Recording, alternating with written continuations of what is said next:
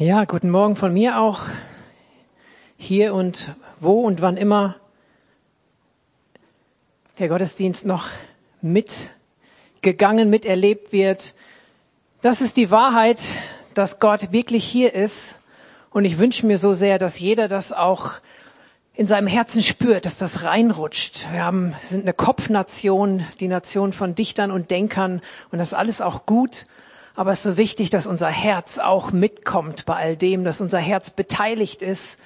Wir haben nicht nur eine Verstandesreligion oder ein, wir haben gar keine Religion, wir haben keinen Verstandesglauben, sondern auch ein Glauben, der Kopf und Herz betrifft. Und mit dem Herzen wird geglaubt und der Verstand kommt dazu und erkennt durch Gottes Geist, dass Gott Realität ist und dass Gott Wahrheit ist. Und das wünsche ich mir dass wir das heute jeder entweder neu oder zum ersten Mal oder einfach bestätigend erleben. Wir haben heute Tag der deutschen Einheit, ist so ein Geschichtstag, so ein Datum. Man erinnert sich an was, was gewesen ist.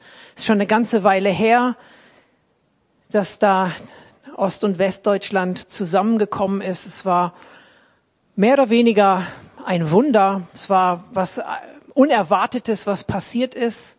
Und wir erinnern uns gerne daran. Und alle von uns, wir wissen auch, okay, es ist immer noch irgendwie ein Weg, gemeinsam Geschichte wieder neu als Land Deutschland zu schreiben und wieder auch noch mehr in Einheit hineinzukommen. Ich glaube, man spricht mehr über Ost und West als über Nord und Süd. Wozu? Das ist mit einer der Punkte vielleicht, die auch nochmal zeigen, okay, Einheit ähm, ist auch hier noch im Wachstum.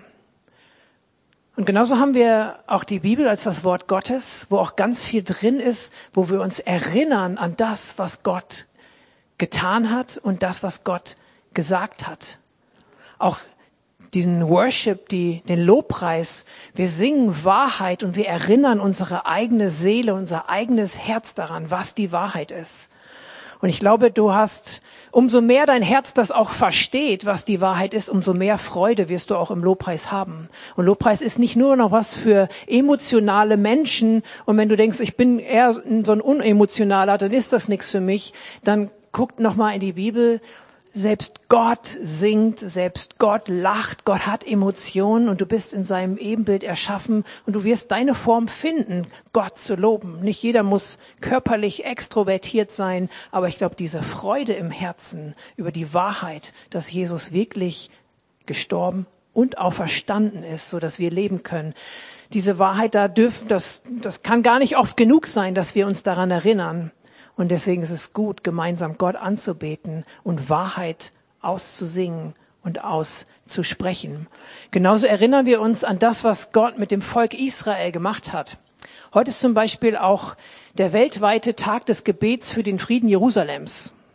Ich weiß nicht, ob einige Spezialisten in dem Gebiet das irgendwie wissen.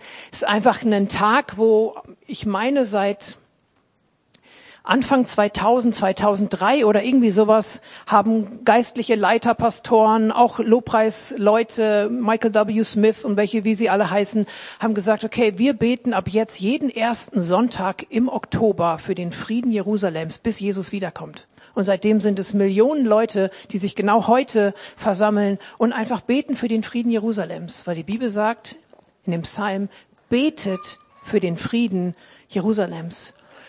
Jesus liebt Jerusalem. Jesus wird wieder in Jerusalem irgendwann sein. Und deswegen macht es irgendwann auch Sinn, mal darüber nachzudenken, okay, was ist mit dieser Stadt und was ist mit dem Frieden Jerusalem? Wollte gar nicht so in das Thema reingehen, aber ich glaube, es ist manchmal auch interessant, sich zu überlegen, wenn Jesus Deutscher wäre, dann wäre es ja irgendwie auch für Leute interessant, okay, was ist das für ein Land, in dem der da gelebt hat? Was ist das irgendwie für eine Nation, wo Jesus im Grunde groß geworden ist? Weil Jesus identifiziert sich in alle Ewigkeit mit dem Volk Israel. Es wird immer der Sohn Davids sein. Das finde ich auch immer so herausfordernd. David hat so viele Fehler gemacht. Er hat äh, irgendeinen anderen Soldaten in die erste Reihe geschickt, damit der stirbt und er ihm die Frau abziehen kann heftig. Und Jesus sagt, ich, er ist der Sohn Davids. Uh, ist irgendwie heftig. Was soll das? Aber Jesus bezieht sich auf die Herzenshaltung von David. David war ein Mann nach dem Herzen Gottes. Er war mit seinem Herzen voll auf Gott ausgerichtet. Er war kein Softie. Mit Jesus gehen heißt nicht Softie sein, sondern mit Jesus gehen heißt ein entschiedenes Herz für Jesus zu haben, ihn an erste Stelle zu setzen. Und das ist das Fundament im Leben. Und deswegen finde ich, wenn man, das hat mir mal irgendwann geholfen, wenn Jesus in Deutschland gelebt hätte, dann würde es mich interessieren, was ist das für ein Volk, die Deutschen? Was hat er da für Bräuche und was hat er da irgendwie so miterlebt? In was für einer Kultur ist er groß geworden? Und deswegen macht es Sinn, sich auch über Israel Gedanken zu machen. Und auch, wenn die Bibel sagt, betet für den Frieden Jerusalems, alle von uns, die irgendwann mal in die Politik reingucken, die sehen komischerweise dieses kleine Land, dieser Landstrich, über Jahrhunderte umkämpft, immer in den Medien. Wozu? Es wird zum Ende hin, wer die Bibel mal auch zum Ende hin durchliest oder zwischendurch mal ein bisschen aufpasst, sieht auch, dass Jerusalem, dass Israel einfach ein starkes Thema ist. Das mal so als kleiner Nebenexkurs, ähm, Tag der deutschen Einheit, Tag des Gebets für den Frieden Jerusalems. Geschichte, die Gott mit dem Volk Israel geschrieben hat und das sind ja, ist ja nicht nur, sind ja nicht irgendwie die Gebrüder Grimm, sind nicht irgendwelche Märchen, die sich überlegt worden sind, sondern es sind Erlebnisberichte, es sind Tatsachenberichte von dem, wie Gott mit Menschen gehandelt hat. Das Alte Testament ist manchmal echt ein bisschen wild und wir verstehen nicht genau, wie kann ein liebender Gott manchmal solche Sachen erlauben oder dulden. Ähm, das ist nochmal ein anderes Thema. Aber Fakt ist, Gott hat Geschichte erlebt, gestaltet und mitgeschrieben mit dem Volk Israel. Und es ist gut, wenn wir uns daran erinnern. Ich glaube, Tanja hat auch in ihren Predigten, wo es um Familie ging, ähm, auch die Stellen aus den, aus den Büchern Mose rausgegriffen, wo es heißt, ihr, ihr Eltern und ihr ganzes Volk erinnert eure Kinder an das, was Gott getan hat und sich erinnern an das, was Gott getan hat, das macht was in einem, das macht was in meinem Herzen. Wenn ich mich erinnere an das, was Gott in meinem Leben getan hat, dann kommt Hoffnung auf. Wenn ich einzelne Leute von euch sehe, mit einigen habe ich schon äh, mich mal getroffen oder intensive Gespräche geführt, dann kenne ich schon ein Stück von der Geschichte Gottes in deinem Leben. Und wenn ich dich sehe, dann spricht das zu mir dann spricht Gottes Geschichte in deinem Leben zu mir und kann bei mir Hoffnung groß machen, kann mich dahin führen, dass ich wieder, dass ich Vertrauen habe, dass ich, okay, Gott hat bei dem gewirkt und gehandelt, auch wenn es bei mir noch dauert, er kann das und wird es bei mir genauso tun. Und deswegen mag ich Gemeinde, deswegen mag ich sonntags, wenn wir uns sehen oder in der Woche, wenn wir uns in kleineren Gruppen treffen, weil wir kommen zusammen und auch wenn wir nicht mit jedem intensiv sprechen, aber wir, wir bringen unsere Geschichte mit Jesus mit. Wir bringen unsere Geschichte mit Gott mit. Und allein da kann der Heilige Geist uns erinnern, hey, erinner dich, was ich mit XY gemacht habe, wie ich da am Leben bin oder wie einer da gerade auch durch schwere Zeiten geht und er kommt trotzdem hierhin und er hadert vielleicht mit Gott, aber er hält fest an Gott und das kann zu mir sprechen. Somit ist Geschichte, die Gott mit jedem von uns schreibt und auch mit dem Volk Israel, ist ist einfach ein Knaller, ist einfach wichtig, ist einfach Mut und Hoffnung bildend für uns. Ich habe den Titel heute Einigkeit, Recht und Freiheit genannt, mit dem Untertitel, wie dein Leben gelingen kann. Warum eigentlich kann? Sag mal schön, wie dein Leben gelingt. Fünf Schritte zum Erfolg. Gelingen kann, weil es ist alles kein Selbstläufer im Leben. Auch die Bibel ist nicht so ein Formelbuch, okay, ich hake die Dinge ab und dann läuft das, sondern es hat was mit unserem Prozess zu tun, auf den wir uns einlassen. Und es hat was mit Beziehung zu tun. Nur weil Beziehungen beginnen, nur weil Ehen beginnen, so traurig das ist, heißt das noch lange nicht, dass sie irgendwie bleiben. Nur weil Bünde geschlossen werden, von uns Menschen aus zumindest, Gott hält seinen Bund, heißt das noch lange nicht, dass sie bleiben. Es ist alles im Prozess und es ist wichtig, dran zu bleiben und Schritte zu gehen in Beziehung und ganz besonders in der Beziehung mit Gott in den letzten Wochen viel über Gemeinschaft geredet, Familie, lebendige Gemeinschaft. Und ich möchte heute über die absolute Grundlage des Zusammenlebens und auch für eine funktionierende Gesellschaft sprechen. Und es ist deine Beziehung mit Gott. Hört sich sehr hochtrabend an, aber ich glaube, dass das alles verändert, wenn du in Einheit mit Gott bist, wenn du dir bewusst bist, ich bin gerecht vor Gott, weil er mich gerecht gemacht hat und er möchte mich in die Freiheit führen. Wenn das in deinem Leben, wir können mal noch eine, eine Folie weiterklicken, wenn das in deinem Leben präsent ist, dann glaube ich, dann hast du das Potenzial, Ge Gesellschaft positiv zu beeinflussen, positiv deinen Plan, deinen Platz von Gott einzunehmen. Einheit mit Gott, gerecht vor ihm und echte Freiheit. Es gibt so ein verqueres Bild über die Bibel und es gibt ein verqueres Bild über was es heißt, ein Christ zu sein oder ein Jünger Jesu zu sein, einer zu sein, der glaubt. Häufig geht es da irgendwie nur um so ein Bild, als sei es darum, dass man unfrei ist, als wenn man Dinge nicht darf. Eine Liste von Don'ts und Don'ts. Aber das ist nicht so. Ich glaube, dass wenn du wirklich mit Jesus lebst und wenn dein Herz diese übernatürliche Erfüllung mit Gott erlebt, und das ist nicht was allein Kopfmäßiges. Das ist was Reales, was in dein Leben passiert, wenn du wirklich von neuem geboren wirst. Ich glaube, dass du dann zu den freisten Menschen des Universums gehörst, weil du wirklich frei bist. Und über diesen Punkt der Freiheit möchte ich heute ganz besonders sprechen. Und da kommen wir wieder zu der Geschichte, die Gott mit, mit Israel geschrieben hat. Manchmal denkt man, was soll immer dieses ganze Israel und das ganze Ägypten und so weiter. Die Bibel schreibt ganz viel darüber, dass das als Beispiel, als Vorbild, als Schatten für uns geschehen und aufgeschrieben ist, dass wir uns daran orientieren, dass es uns auch ermahnt im Leben. Und wir kennen die Geschichte, dass Israel gefangen war in Ägypten. Realität. Ägypten hieß nach einer Zeit auf jeden Fall Sklaverei, nicht eigene Rechte haben, absolute Ungerechtigkeit, absolute Unfreiheit. Und das haben die leibhaftig gespürt. Irgendwie haben sie trotzdem ihr Leben organisiert. Die sind ja nicht alle gestorben. Trotzdem haben sie irgendwie sich arrangiert. Sie waren trotzdem immer noch das Volk. Sie waren irgendwie zu, sie hielten zusammen. Da, da funktionierte was im Leben, aber sie waren eben gefangen. Sie waren frei. Sie waren nicht da, wo sie hingehörten und sie waren einfach auch innerlich oder höchstens innerlich ein bisschen frei. Aber das stelle ich auch mal in Frage. Sie waren gefangen in Sklaverei. Und dann nimmt Gott dieses Volk und zeigt sich ihnen auf übernatürliche Weise. Und ich möchte euch ermutigen, die Dinge, wie Gott das beschreibt in der Bibel, sie wirklich so zu nehmen, wie sie da stehen. Wir haben einen Gott, der übernatürlich wirkt und handelt. Wenn ein Gott hier das Meer teilt, damit Israel da durchgehen kann, gibt es eine, eine, eindrucksvolle Verfilmung von, zumindest die Szene ist sehenswert. Ähm, dann ist das so gewesen. Wir, wir dürfen unseren Gott nicht zu klein machen. Wir haben einen Gott, der Wunder tut. Der hat sie damals getan. Er wird sie heute tun und er wird sie morgen tun. Weil Gott ist gestern, heute und morgen derselbe.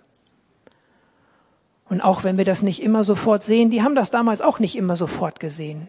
Die haben manchmal zehn Jahre oder länger gewartet auf Gebetsantworten.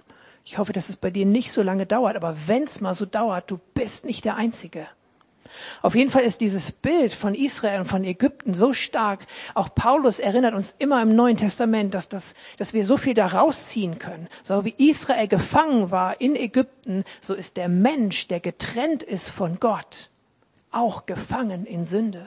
Er meint vielleicht, dass er sein Leben in aller Freiheit organisieren kann. Aber der Punkt ist, dass nicht er in Jesus in Autorität oder in Entscheidungsgewalt ist über sein Leben, sondern die Einflüsse von außen und die Sünde, die in seinem Leben ist.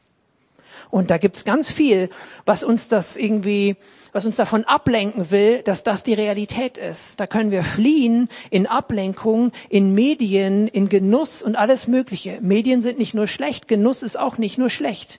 Gott hat das geschaffen. Er hat selber einen Tag der Ruhe angesetzt. Gott hat die israelitischen Feste ihnen gegeben. Er liebt es zu feiern. Und ähm, ich liebe eine Stelle, da haben sie sieben Tage gefeiert und dann fragen sie Gott und er sagt, ja, feiert noch mal sieben Tage mehr. Das ist alles überhaupt nicht verboten. Aber die Frage ist, was ist, was ist Nummer eins? Was ist Priorität? Was ist in deinem Herzen? Ist da Gottes Leben drin oder eben nicht?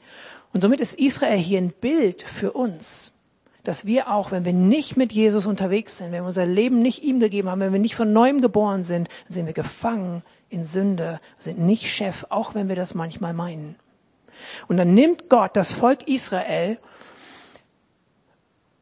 und dieses starke Bild, sie haben ja dieses Passafest, wo sie ein Lamm schlachten, was kein Makel, was kein nichts Problemhaftes an sich haben durfte und sollte. Das wurde geschlachtet und sie haben ihre Türpfosten damit bestrichen und dann ist auch irgendwie dramatisch, was da los ist manchmal, aber ich glaube, dass es genauso war. Dann ist der Engel des Todes vorbeigegangen an den Häusern der Israeliten und leider die der Ägypter, die sich so gegen Gott aufgelehnt haben.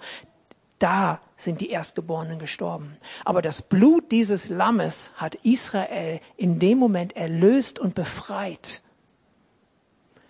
Und sie waren, der, der Tod war an ihnen vorübergegangen. Und genauso wie Jesus ans Kreuz gegangen ist und sein Blut vergossen hat für jeden Einzelnen, der hier sitzt und auch für jeden einzelnen Menschen, selbst für die, die sagen, ich habe keinen Bock auf Gott.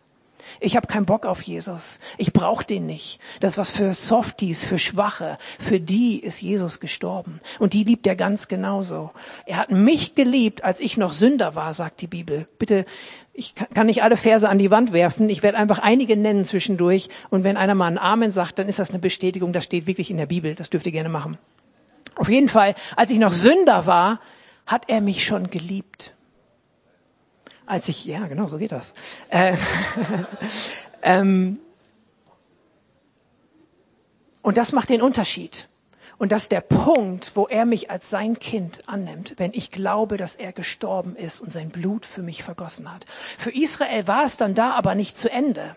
Sie hatten eine klare Aufgabe. Sie sollten schon angezogen sein. Sie sollten ihren Gürtel haben. Sie sollten ihren Stab haben. Sie sollten ihr Brot essen und nicht warten, bis es durchsäuert ist. Ungesäuertes Brot. Alles sollte in Hast geschehen.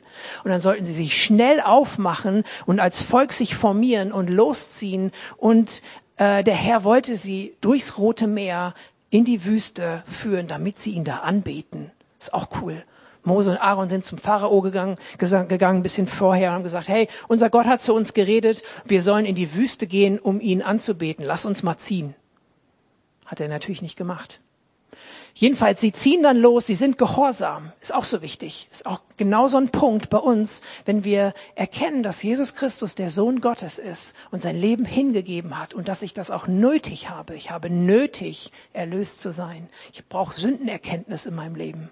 Und wenn ich das erkenne, dass ich das nötig habe und das annehme und das glaube und das bekenne, dann bin ich errettet, dann bin ich erlöst.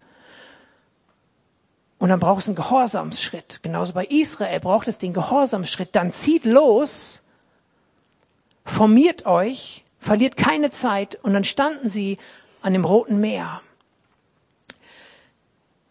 Und das Meer war natürlich eigentlich unmöglich zu überwinden.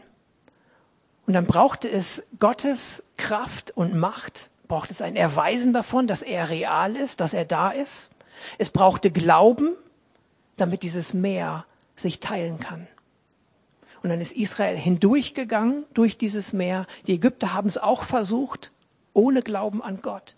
Die Wellen sind wieder zurückgegangen und dann waren sie auf der anderen Seite und sie waren frei von jedem Einfluss der Ägypter. Und dann ziehten sie weiter. Da kommen wir nachher noch mal kurz drauf. Aber mir ist das wichtig, dass das jetzt schon, schon steht.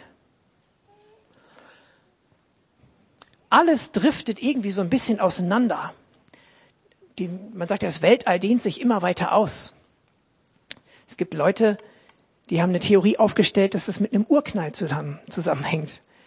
Ich glaube auch an einen Urknall, aber der hat eher was damit zu tun, dass der Mensch sich entschieden hat, nicht mit Gott zusammenzuleben.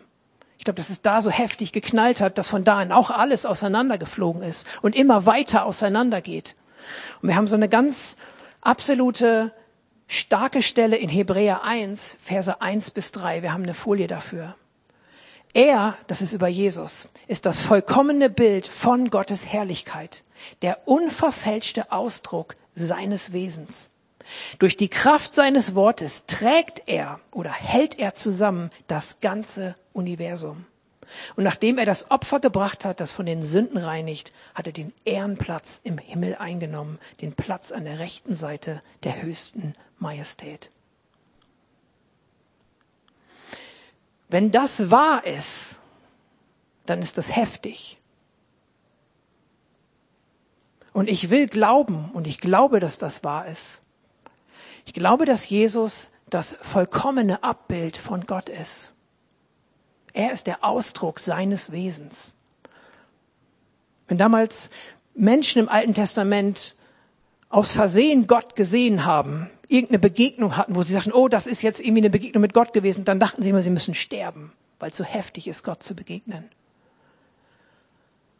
Und Jesus ist der Ausdruck von Gottes Wesen. Er ist das Abbild von Gottes Herrlichkeit. Wir können ihm begegnen. Und dann ist es gut, wenn unser alter Mensch, unser altes Leben stirbt, aber wir können leben.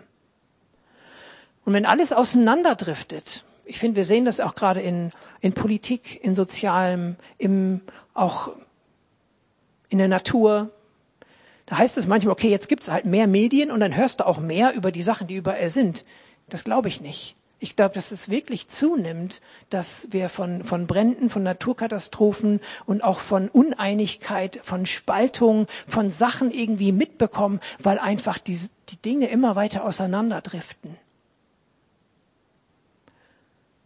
Und durch die Kraft seines Wortes trägt er oder hält er zusammen, sagt eine andere Übersetzung, das ganze Universum.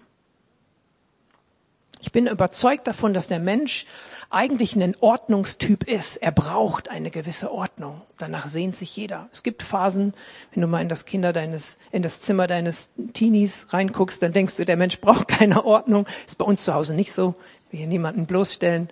Wenn man meinen Schreibtisch anguckt, das darf ich auch sagen, Josia meinte das gestern Abend noch, Papa, du hast echt einen kürmeligen Schreibtisch und lachte sich kaputt.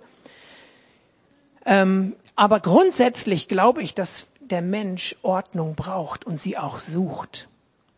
Und jetzt, wo, wo vieles in unserem Leben auseinanderdriftet, wird der Mensch zunehmend immer mehr versuchen, diese Lücke zu schließen, diese Ordnung selber herzustellen.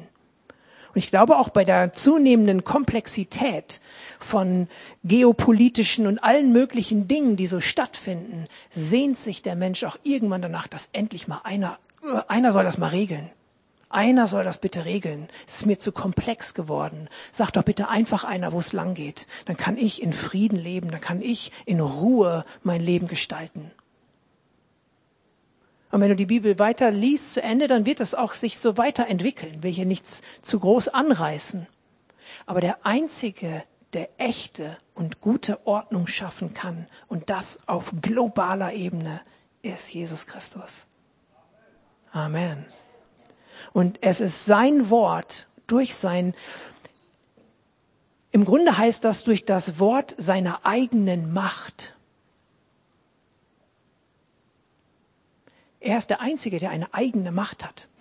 Weil Gott ist der Einzige, der echte Autorität hat. Jede andere Autorität, sagt die Bibel, ist delegiert, ist gegeben.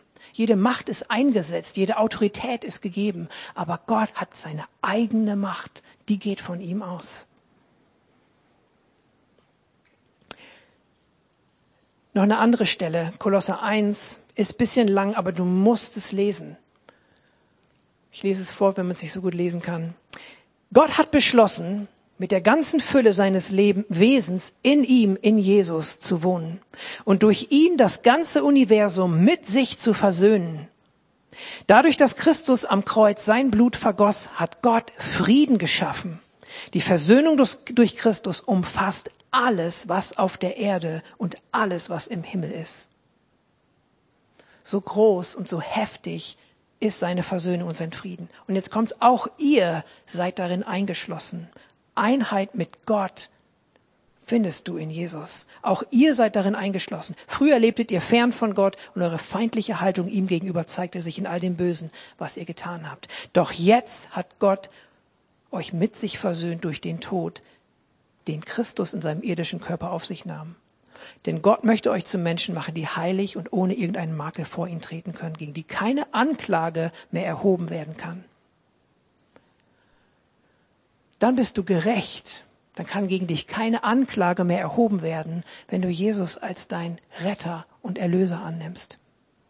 Das heißt nicht, dass du danach keine Fehler mehr machen wirst aber das heißt unbedingt, dass dieses gerecht gesprochen sein dir nicht mehr genommen wird, nur aufgrund irgendwelcher Fehler. Weil es geht um eine Position, die du in Jesus hast. Und es geht um eine tägliche Performance, wo du gerne mal, was heißt gerne, wo du auch mal Fehler machst. Du hast eine Position in Jesus. Du bist errettet, du bist erlöst. Bei Israel, mit, den, mit dem Blut die Pfosten äh, bestrichen, der Engel des Todes geht vorbei. Sie sind erlöst. Sie hätten in Ägypten bleiben können. Und nach all diesen Wundern hätten die Ägypter auch sagen können, okay, wir raffen jetzt, euer Gott ist stärker. Wir lassen euch in Frieden hier wohnen, in Goshem oder wo ihr da wohnt. Bleibt ruhig hier und wir tasten euch nicht mehr an. Hätten sich auch da arrangieren können. Aber sie waren erlöst, sie waren errettet. Gleiche Bild für uns. Wir können Jesus begegnen, wir können ihm unser Leben geben und wir können es uns dann irgendwie auch einrichten in der Art und Weise, wie wir vorher auch ja, gelebt haben und irgendwie weiterleben. Oder wir können wie das Volk Israel gehorsam sein und sagen, okay, die haben sich dann aufgemacht. Irgendwas hat Gott mit ihnen vorgehabt. Irgendwas war noch notwendig für sie, dass der Einfluss auf ihr Herz und auf ihr Leben von Ägypten abgekappt war. Und das passierte dadurch, dass sie durch das Meer waren und der Wolke gefolgt sind und dann in der Wüste Versorgung bekommen haben und Christus mit ihnen war. Und da springen wir jetzt hin. 1. Korinther 10, 1, Vers 5. Ich möchte die Frage stellen, einfach dieser Zusatz, wie kann dein Leben gelingen? Dein Leben kann gelingen, wenn du vereint bist mit Gott, wenn du gerecht bist in ihm und wenn du in seine Freiheit weiter prozesshaft reingehst. Und hier geht Paulus nochmal auf das ein, was ich vorhin schon so ein bisschen erzählt, paraphrasiert habe. Da spricht er über das Volk Israel und er spricht genau über diesen Weg, den sie gemacht haben aus der Gefangenschaft durch das Wasser unter der Wolke in die Wüste, wo Gott sie versorgt hat. Und es macht Sinn, da nochmal mitzugehen, auch wenn es heute viel ist, aber ich glaube, es tut dir gut.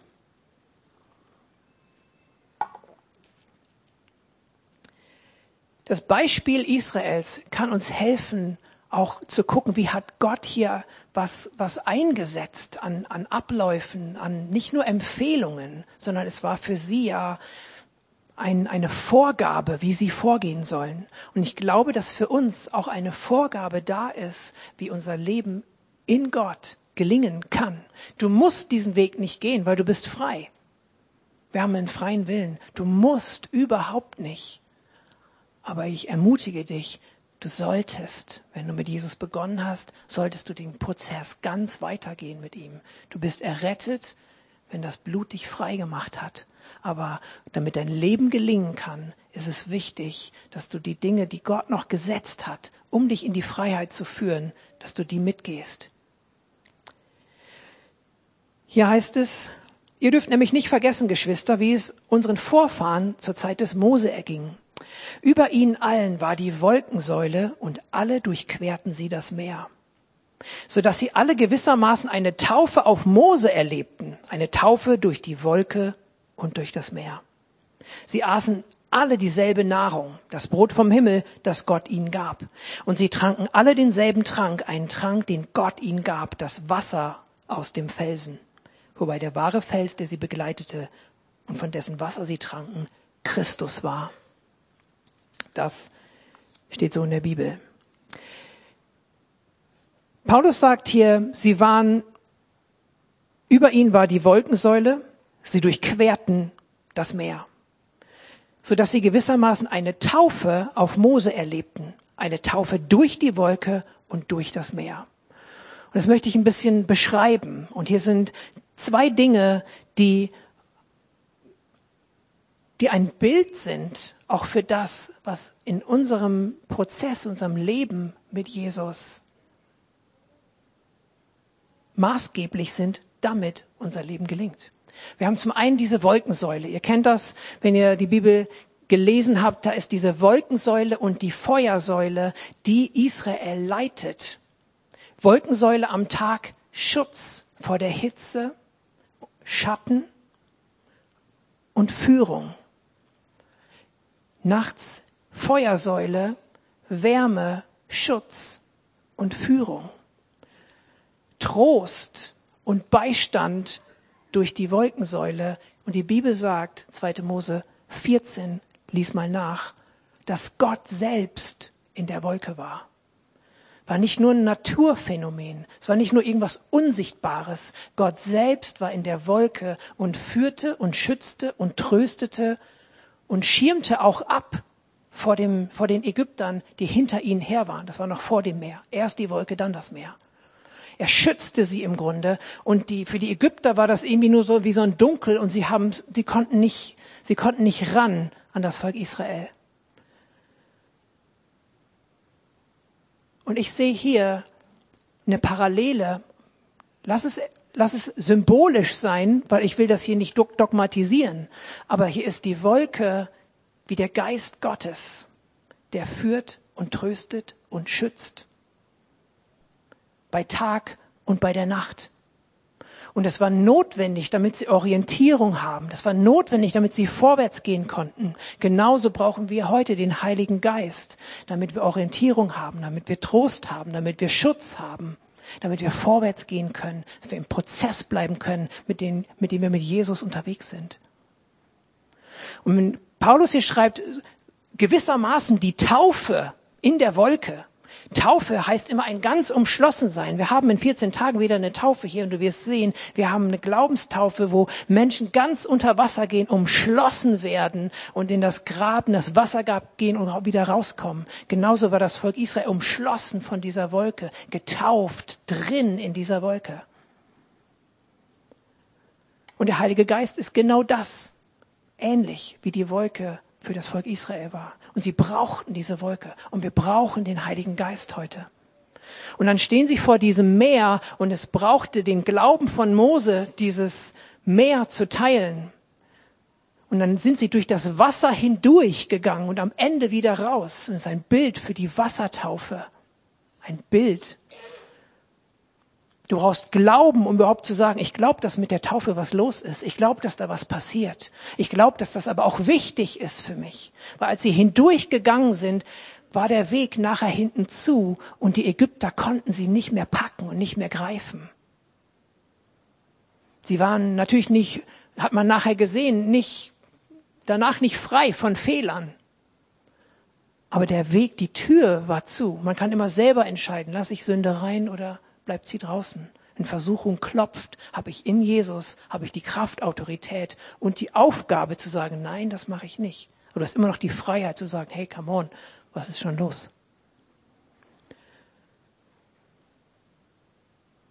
Und das sind zwei Punkte. Und ich glaube, wenn das ein, ein Vorbild, Paulus sagt hier, es sei eine Ermahnung für euch, ein Hinweis, hey, wie es bei denen damals notwendig war, so ist es für uns heute notwendig. Ich glaube, es ist notwendig ist, sich zu taufen. Ich glaube, es ist notwendig ist, auch im Heiligen Geist umschlossen und getauft zu sein, um Führung, Trost, Beistand, Leitung und all diese wunderbaren Sachen zu haben und zu erleben, die wir brauchen, damit dein Leben gelingen kann. Damit war nicht genug. Sie sind dann losgezogen. Hier heißt es, hatten wir nicht alle, musst auch mal gucken, alle waren unter der Wolke, alle waren durch das Meer und alle hatten die geistliche Speise und alle hatten den geistlichen Trank. Es war wichtig für jeden. Aber jeder ist natürlich frei, was er damit macht. Der Geist, die geistliche Speise ist natürlich das Manna. Ich meine, 40 Jahre lang, Bibelkenner, ich glaube 40 Jahre lang waren sie in der Wüste und 40 Jahre haben sie immer dieses Manna gehabt. Jeden Tag die Versorgung, das Brot aus dem Himmel. Und der Schluss ist natürlich naheliegend wie auch immer, ich will es nicht dogmatisieren und sagen, so steht das da genau. Aber es ist so ein starkes Bild, dass wir auch Jesus als das Brot des Lebens und sein Wort und seine Bibel als Manna für jeden Tag nehmen. Weil alles driftet auseinander, aber sein Wort, das Wort seiner eigenen Macht hält alles zusammen. Und ich glaube, je mehr du in ihm und in seinem Wort bist, desto mehr ist in dir Ordnung. und driftet es eben nicht so auseinander. Umso mehr kannst du auch Ordnung schaffen in deiner Gemeinde und in deinem Leben. Genauso der Geist, der geistliche Trank, geistliche Drinks. Sie hatten geistliche Drinks in der Wüste aus dem Felsen raus und die Bibel sagt, es war Christus selber. Du brauchst geistliche Drinks, damit dein Leben gelingen kann. Ich glaube, wenn wir uns nicht regelmäßig von Gott erfüllen und erfrischen lassen, dann werden wir verdursten. Und das Volk Israel, wer verdurstet in der Wüste und hat, hat gesagt, Mose, was soll das? Jetzt sind wir raus aus Ägypten. Wollen wir jetzt hier verdursten in der Wüste? Und dann gab's Wasser für sie.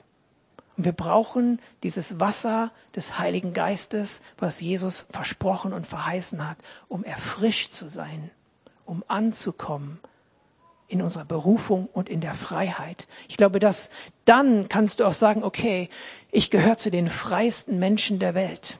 Wenn dieses Wasser des Lebens, wenn diese Erfrischung, wenn sie in dir ist. Und dann kommen natürlich Zeiten, wo Dürre ist, wo es herausfordernd ist. Äh, das will ich überhaupt gar nicht vom Tisch fegen. Aber ich glaube an Gottes Zusagen. Und ich glaube, dass dass wir diese Erfrischung brauchen. Und ich glaube, wir sind oft so gestresst, weil wir so wenig geistliche Drinks zu uns genommen haben, weil wir so wenig frische Gottes, weil wir das manchmal verpassen, aufzutanken bei ihm.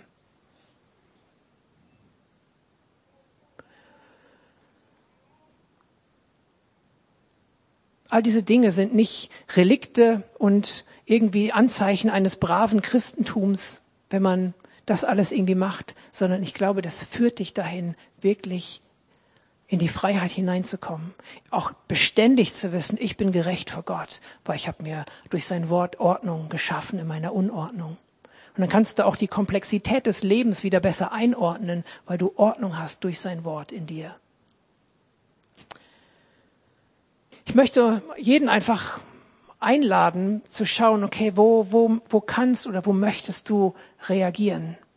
Was hat dich angesprochen? Einigkeit, Recht und Freiheit, nicht nur auf politischer Ebene, sondern deine Einheit mit Gott, deine Gerechtigkeit vor ihm und die zunehmende Freiheit, die du erlebst. Ist es das Blut des Lammes, was für dich noch der erste Schritt überhaupt ist? Wo du merkst, okay, hey, ich, ich bin überhaupt gar nicht, ich bin nicht erlöst. Ich kann nicht sagen, ich bin frei, ich bin gerecht von Schuld, freigesprochen.